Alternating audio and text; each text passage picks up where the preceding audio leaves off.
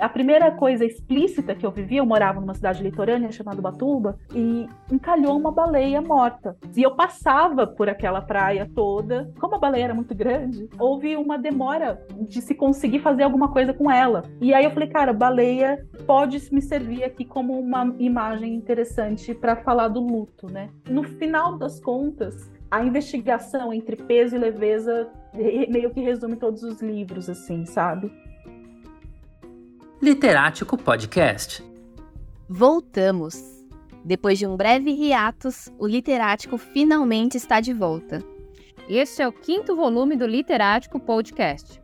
Sim, estamos quase no meio da temporada, que surgiu despretensiosa, mas ganhou um espaço gigante em nossas vidas. E o termo gigante já pode ser considerado uma dica sobre o que vem por aí. Eu sou Letícia Holanda, jornalista, produtora, cantora nas horas vagas Librianja e tia da Alice. E eu, Gabriela Reis, jornalista, produtora, leitorinha de livros farofentos, dinda do Antônio e logo mais, tia do Caetano. E para você que está chegando agora, este é um programa dedicado ao universo da literatura, com o objetivo de ser um espaço para além da crítica literária e contemplar as nossas bagagens e trocas na leitura de livros nacionais e estrangeiros um olhar sobre personagens, cenários, narrativas e, claro, sobre os escritores. Isso tudo por meio de entrevistas, quadros e dicas de leitura.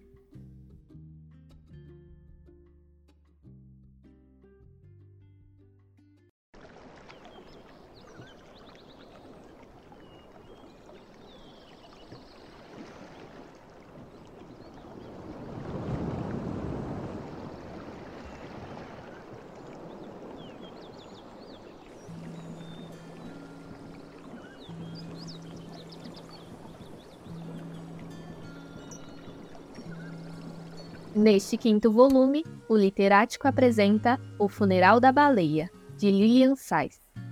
Lançado pela editora Patuá, o livro é finalista do Prêmio São Paulo de Literatura 2022, na categoria de Melhor Romance de Estreia do último ano.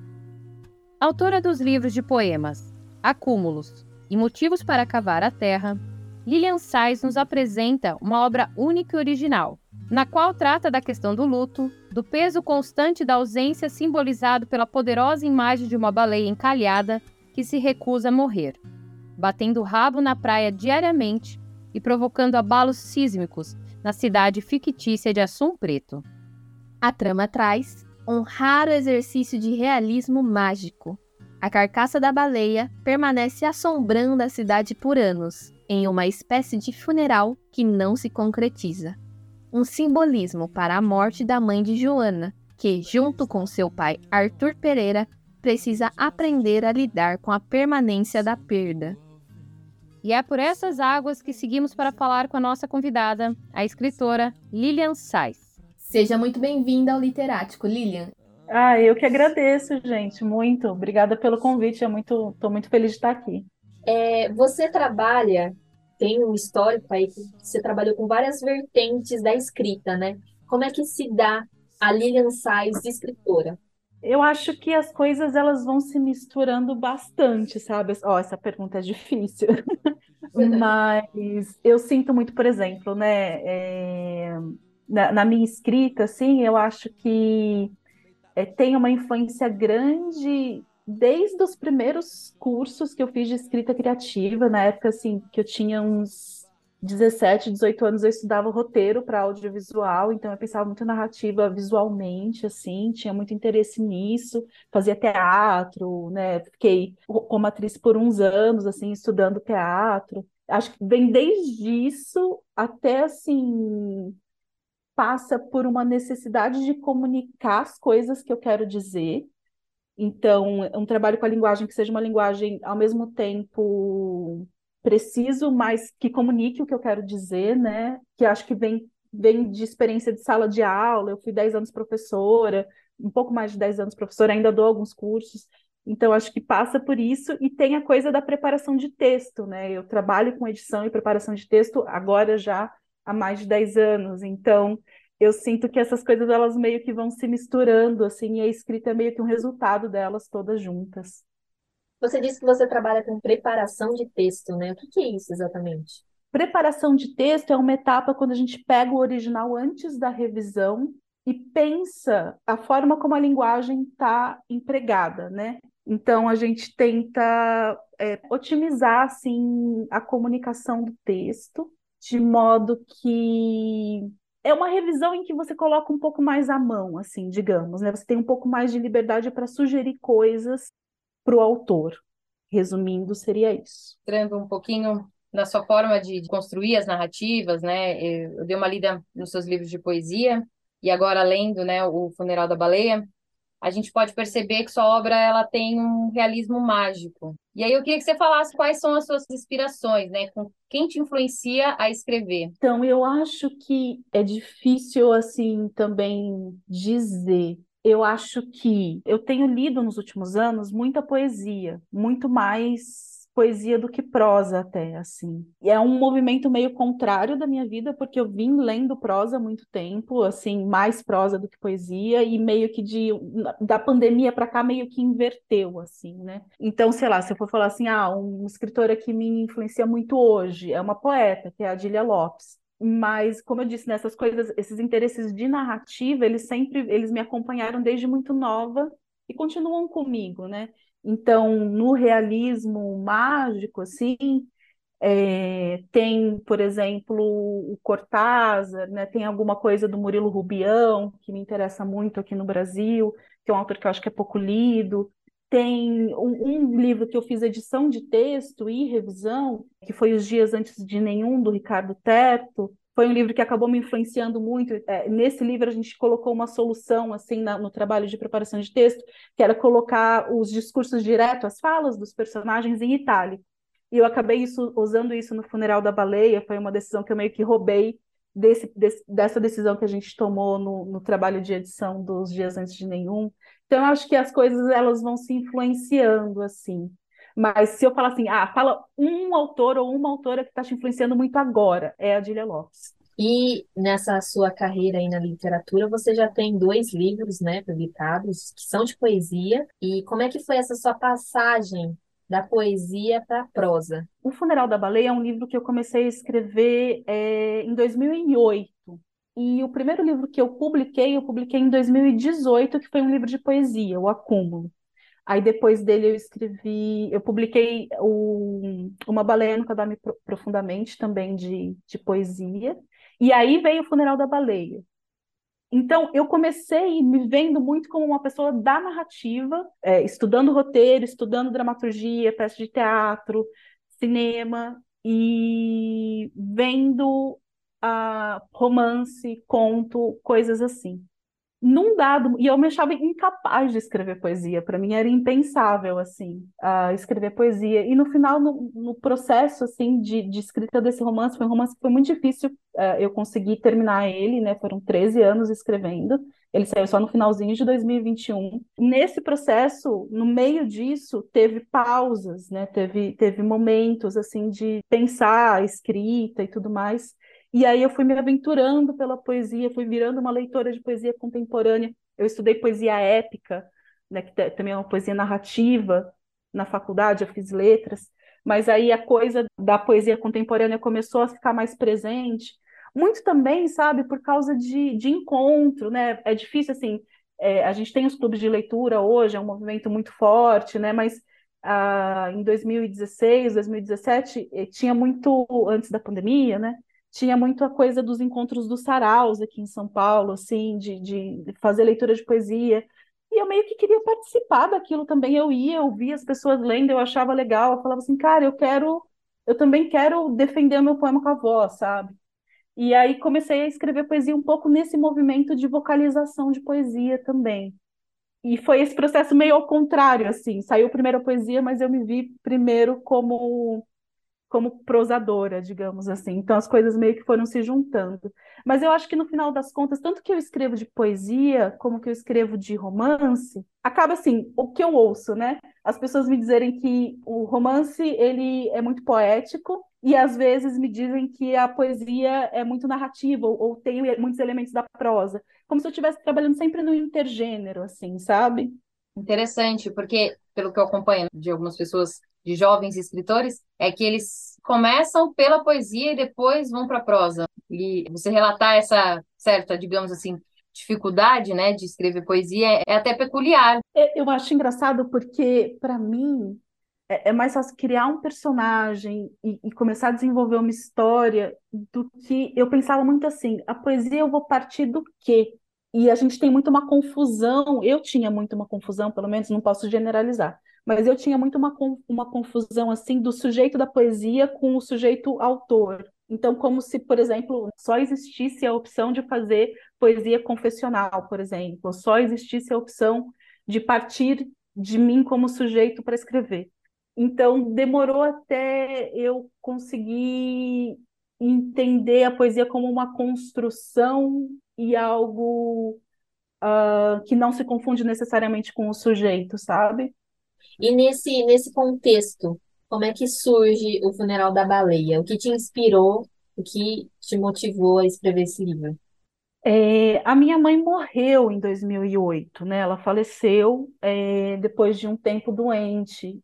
E eu percebi que eu não tinha palavra para descrever o que estava acontecendo e o que eu estava sentindo. Eu não conseguia verbalizar eu não conseguia pôr em palavra mesmo, né? E eu acho que uma das coisas interessantes da escrita para mim, na minha experiência, é que é meio que uma forma de elaborar as coisas, entender as coisas e investigar as coisas. E eu percebi que eu não conseguia elaborar o luto que eu não entendia e que isso, portanto, me interessava, né? É, organizar isso. O que, o que é isso? O que é perder uma pessoa que você ama? O que é perder uma mãe? O que é, né? E eu não tinha essa palavra, assim, né? Então eu lembro que em 2008, que eu digo que é o começo do, do Funeral da Baleia, eu sentei no computador, abri um Word e eu escrevi dois parágrafos. Esses dois parágrafos hoje, eles são mais ou menos 40 e poucas páginas do Funeral da Baleia, as 40 e poucas, né? Porque era um resuminho, assim, né? Começava com esse, uh, quando o telefone tocou, passava da meia-noite e resumia meio a coisa que depois eu fui desenvolvendo, abrindo cenas e tudo mais, e aí deu umas 40 páginas nessa versão final. É, mas foi essa busca por entender, por elaborar, por achar vocabulário, palavra que desse conta disso. E esse assunto tão autobiográfico, né? Falar sobre o luto é, é um. Tanto que você disse que é, você levou 13 anos, né, para desenvolver esse livro. Como é que foi esse processo, assim, pessoalmente para você? Eu acho que eu só consegui escrever mesmo, escrever essa ficção no momento em que eu fui me afastando do sentimento muito forte. Embora você sempre vá, o luto é uma coisa com que a gente vive, enfim, a vida toda, né? E a saudade e tudo mais. Mas aquele sentimento muito forte era muito difícil para mim escrever. É... Então eu, eu acho que eu precisei, em vários momentos, deixar na gaveta, é, esperar. É, no, no começo, quando eu comecei a escrever, esse livro se chamava Uma Cadeira Vazia, porque era uma coisa mais autoficcional mesmo. E aí eu percebi que não era um caminho que eu ia conseguir desenvolver naquele momento, com as coisas que eu estava sentindo. E aí comecei a ficcionalizar. Aí nasceu Nessa Casa Dorme Cedo, que era a história de uma família. Aí eu falei, ainda não é isso. E aí eu fiquei pensando, cara, qual que é a referência de morte que eu tenho? Na minha vida, né? Qual foi a primeira experiência de morte que eu vivi de perto? Porque eu perdi a voz, perdi pessoas, mas eu era sempre poupada da experiência da morte pela minha família, né? Eu sempre era meio escondido assim, né? E a primeira coisa explícita que eu vivi, eu morava numa cidade litorânea chamada Batuba, é, e encalhou uma baleia morta na praia. E ela já estava morta há algum tempo, ela fedia muito e ela era muito grande. Então, aquele cheiro se espalhou pela cidade, assim, aquele cheiro de morte, cheiro de putrefação, cheiro, né, de, de, de, um cheiro horrível, e por quilômetros. E eu passava por aquela praia toda, é, uma das maiores praias da cidade, para ir todo dia, da minha casa para a escola. E como a baleia era muito grande, a, houve uma demora a, de se conseguir fazer alguma coisa com ela, porque os guindastes não davam conta do peso dela e tudo mais. Então ela ficou ali tipo uma semana. E eu fiquei convivendo com aquele cheiro e com aquela imagem, com aquela presença é, sensorial da morte, né? E aí eu falei, cara, baleia pode me servir aqui como uma imagem interessante para falar do luto, né? E aí, e no fundo, os meus livros de poemas, coisas que eu vinha escrevendo de poesia e tudo mais, era, trabalhavam muito com a ideia do peso, né? E sempre essa coisa. E aí eu comecei a pesquisar sobre baleia, descobri um monte de coisa que eu achei é, muito interessante, assim. E aí dessa pesquisa nasceu Uh, tinha, tinha, coisas que não iam que eu não ia usar no romance, obviamente. Aí nasceu um podcast que é o Todos os Ontens, que eu trato de quatro baleias que encalharam na costa do Brasil, um, um, três que encalharam na costa do Brasil e uma que encalhou em Oregon, nos Estados Unidos. E, e nasceu Uma Baleia Nunca Dorme Profundamente, que é um livro de poesia. Então, assim, da pesquisa do romance, e tudo isso foi para o ar antes do romance, no final das contas, né? Então, da pesquisa do romance, do romance nasceu tanto o podcast quanto o livro de poemas, e depois, no final de 2021, veio finalmente o funeral da baleia. Bacana, e eu, eu justamente ia perguntar sobre isso, né? Porque como você fala sobre uma baleia, tem o livro, né? Uma baleia nunca dorme profundamente, e também tem motivos para cavar a terra, que você também retorna é, sobre esse tema no texto. E aí eu ia perguntar sobre essa imagem, né, da baleia nos seus textos, é, você acha que ele ainda vai ser um assunto recorrente? É, é uma coisa que hoje está um pouco mais sagrada, assim? Então, é, a baleia em si é até engraçado, que agora eu estou lançando um livro que chama o Livro do Figo. E esses símbolos, assim, a baleia e o figo, eles não, eles não partem de um interesse pessoal meu sobre o, esse assunto. É mais assim, de ver que é um símbolo que me serve porque eu estou querendo no, no projeto e aí a baleia, eu acho que ela me serviu, foi como foi uma pesquisa extensa, acabou que rendeu mais, né? Mas eu acho que o peso, sim, o peso continua sendo um tema de investigação, assim. Eu tenho trabalhado agora com, com a imagem de navios, barcos, navios grandes, essas coisas, assim. Aquele peso que consegue flutuar ainda, que, que, que né, não é a baleia encalhada na praia, que não tem como ser resgatada e que vai morrer, mas aquele peso que flutua. Então, acho que no final das contas, a investigação entre peso e leveza meio que resume todos os livros, assim, sabe? O que eu tenho publicado e o que eu estou escrevendo e o que eu penso de fazer para frente. No livro você também fala em várias ocasiões sobre uma poeira gestante. E aí eu queria que você falasse também um pouquinho sobre ela. Como foi a construção desse contexto, desse conceito, né? Eu acho que tem a ver com um livro que foi muito importante para mim, que foi o Grande Sertão Veredas. Essa ideia, eu lembro que eu estava relendo o Guimarães Rosa, e em algum momento me surgiu isso. Assim, ele usava uma expressão que tinha a ver com alguma coisa meio de neblina. Ah, é uma, uma expressão famosa que eu esqueci agora. Que ele, fala, acho que de adorinha meio neblina, alguma coisa assim. E eu fiquei com essa imagem, assim, né? Poxa, uma pessoa que é uma neblina. E aí eu fiquei pensando muito nessa cidade, né, né, porque eu criei essa cidade fictícia que é a Sumpré. E aí eu como uma cidade de muita poeira, assim, de repente eu falei, poxa, essa poeira podia subir, essa poeira podia envolver as pessoas, fazer elas de repente, né, quando tem essa coisa de furar os olhos do Assum Preto, é, e tem essa simbologia de, de que os cantores, os aedos, esses primeiros trovadores, né, como pessoas cegas que eram privadas da visão e por isso tinham acesso ao presente, ao passado e ao futuro.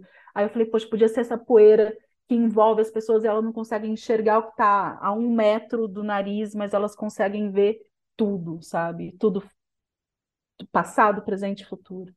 E aí foi meio que juntando essas referências, assim, um pouco da, da do, do, interior do Brasil em relação ao Assum Preto, em relação a Grécia Antiga dos Aedos, esse Homero cego, junto com, com Guimarães Rosa, assim, bater no liquidificador e saiu isso. E Assum Preto é uma cidade fictícia, né, que você é, idealiza ali para a obra. Se você pudesse imaginar algum lugar que te inspirou, assim, onde seria esse Assum Preto, se você pudesse escolher?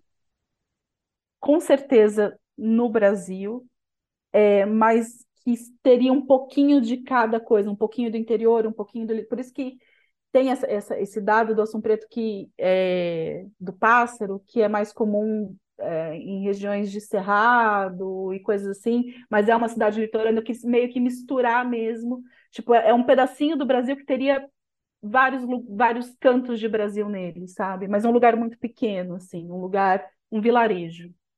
No livro nós acompanhamos dois narradores, e aí eu queria saber por que que você optou por narrar dessa forma a história, né? Como foi o processo de construir uma narrativa por essa perspectiva, através de uma filha e um pai, não só um narrador? Então, eu queria, é, inicialmente seria só a, o ponto de vista da filha, ela seria a única narradora mas eu percebi que era importante para mim assim trabalhar uma certa um tema que me interessava trabalhar no livro era a masculinidade e a masculinidade desse, esse tipo essa, essa coisa da masculinidade de não conseguir às vezes dar nome às coisas a vida toda, né? É, meio de não saber o que se sente, né? Uma certa privação de, de eloquência, né? Então eu comecei a pensar nisso, assim, uma filha que ela é só linguagem, que ela é só, é, é, ela quase não faz nada, ela mais diz, né? E um pai que faz, que tem essa coisa de ser, de se ver como o executor, o chefe da casa, o não sei o quê, mas que ele não consegue estabelecer um diálogo, com a filha. Ele não consegue olhar e falar assim, olha, sua mãe morreu, né? Então, é, é, esse choque, assim, né? Entre essas duas posturas, uma da eloquência, uma da, da que fala, e uma da que tenta continuar fazendo as coisas como se nada tivesse acontecido, assim. Você fala muito, né, no livro sobre o Arthur Pereira, sobre a Joana, mas você fala da mãe sem a necessidade de um nome, mas ela é muito presente. Como foi isso, assim? Então, nas pesquisas da baleia, isso foi uma grande coincidência, porque a Paloma Franca Morim, que faz as ilustrações do livro, da, do miolo, né? E faz o pós-fácil, ela cita esse caso e ela não sabia que eu tinha pesquisado esse caso. Eu falei assim, nossa, mas eu te comentei com você e ela falou, não, que é o caso da baleia de Oregon, nos Estados Unidos, que basicamente é uma baleia que encalha, ela decidem explodir a baleia e a baleia volta aos ares. E ela fica em tudo, ela fica na praia inteira, ela fica dissolvida. E eu acho que o que eu tentei ao longo do livro foi fazer essa mãe dissolvida, ela tá em todas as coisas. Ela tá no, no não saber com, como é que rega a planta. Ela tá no, na, na, na dor, ela tá na ausência, ela tá na cadeira vazia, ela tá em, em tudo que acontece, né? Então, uma, uma mãe dissolvida que a gente não conseguisse enxergar muito bem. E a mesma coisa a baleia. Também não tem uma descrição da baleia, não tem um personagem diante da baleia vendo como ela é, como é que ela bate o rabo, o que, que ela faz quando encalha. Né? Então era meio que essa ideia de dissolver essa mãe e deixar ela em todas as coisas do mundo, assim, como se, né, como uma interpretação do luto, assim, né? Você vê aquilo em tudo. Então foi essa tentativa, e a Paloma pegou isso muito bem, né? Ela, ela coloca uma primeira ilustração que a gente vê a baleia, mas as outras ela vai tirando a, a forma da baleia, assim, né? Você olha a segunda ilustração, parece meio que uma ampulheta do tempo, você não tem certeza se é um corpo de uma mulher, se é uma se são uma pilha, várias baleias empilhadas.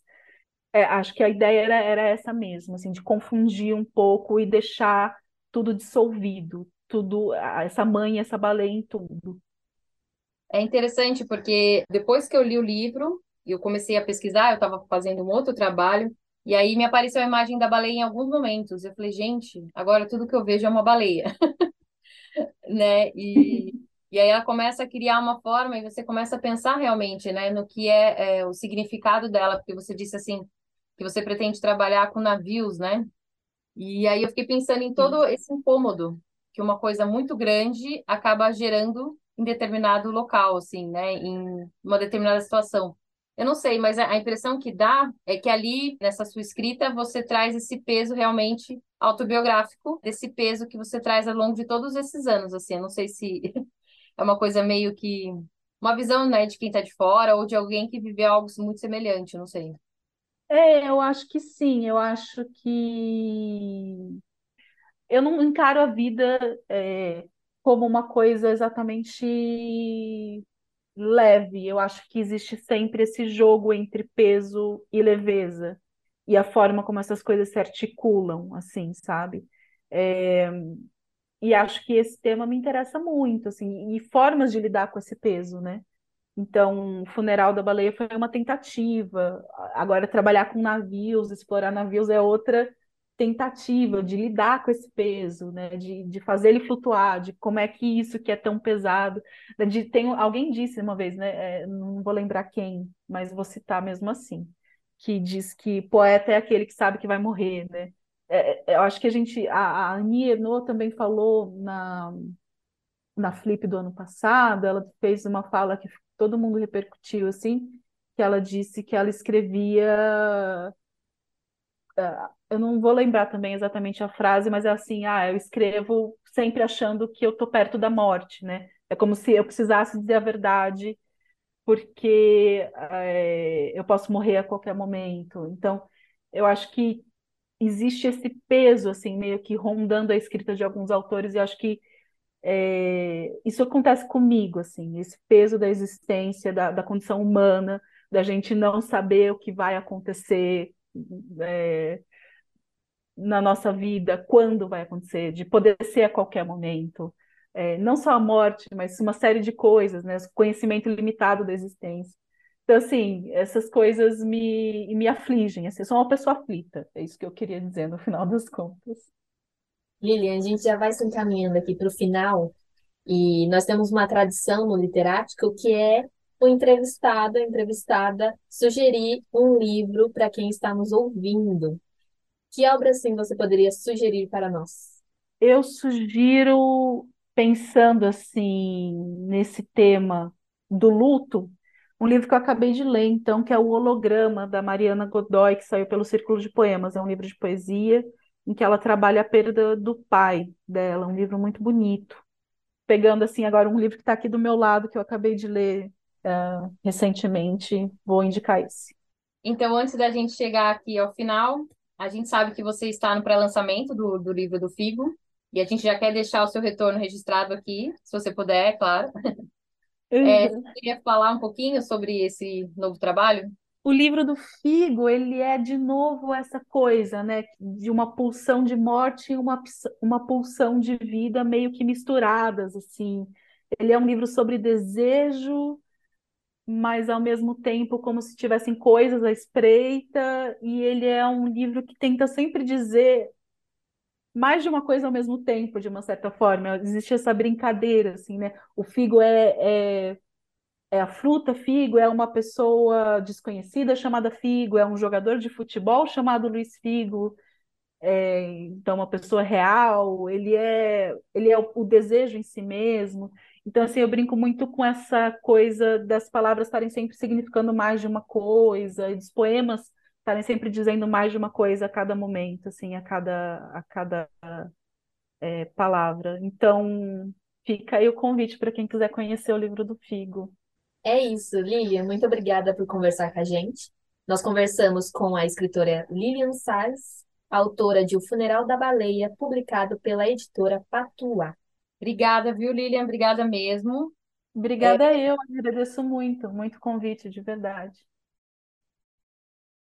Para quem nos acompanha, já sabe que ao longo de cada volume do Literático, nós destacamos uma obra nacional ou estrangeira dentro de quadros específicos que falam sobre clássicos, memórias de infância, adaptações e linguagem.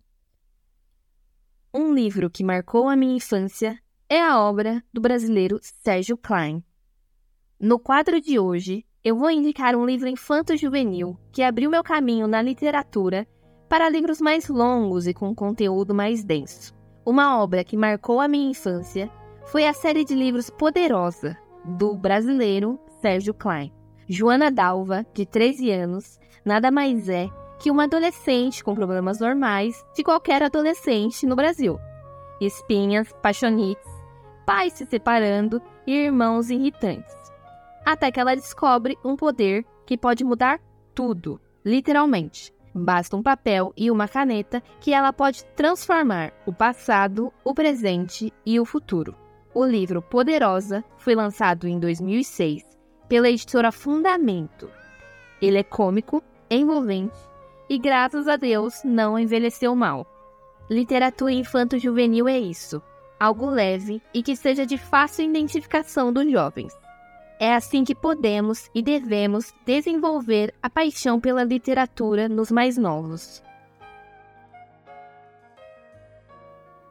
Chegamos ao final de mais um Literático, quinto episódio de uma temporada de 12 volumes.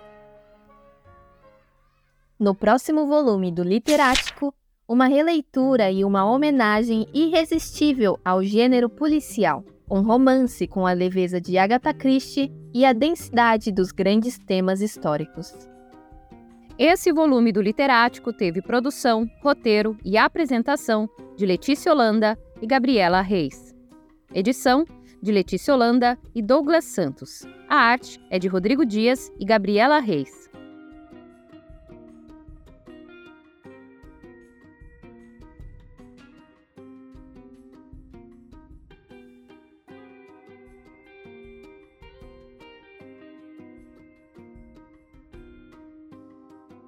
O Literático Podcast é uma produção das jornalistas Letícia Holanda e Gabriela Reis, em parceria com a Bando Arte, Cultura e Comunicação e com a São Paulo FM.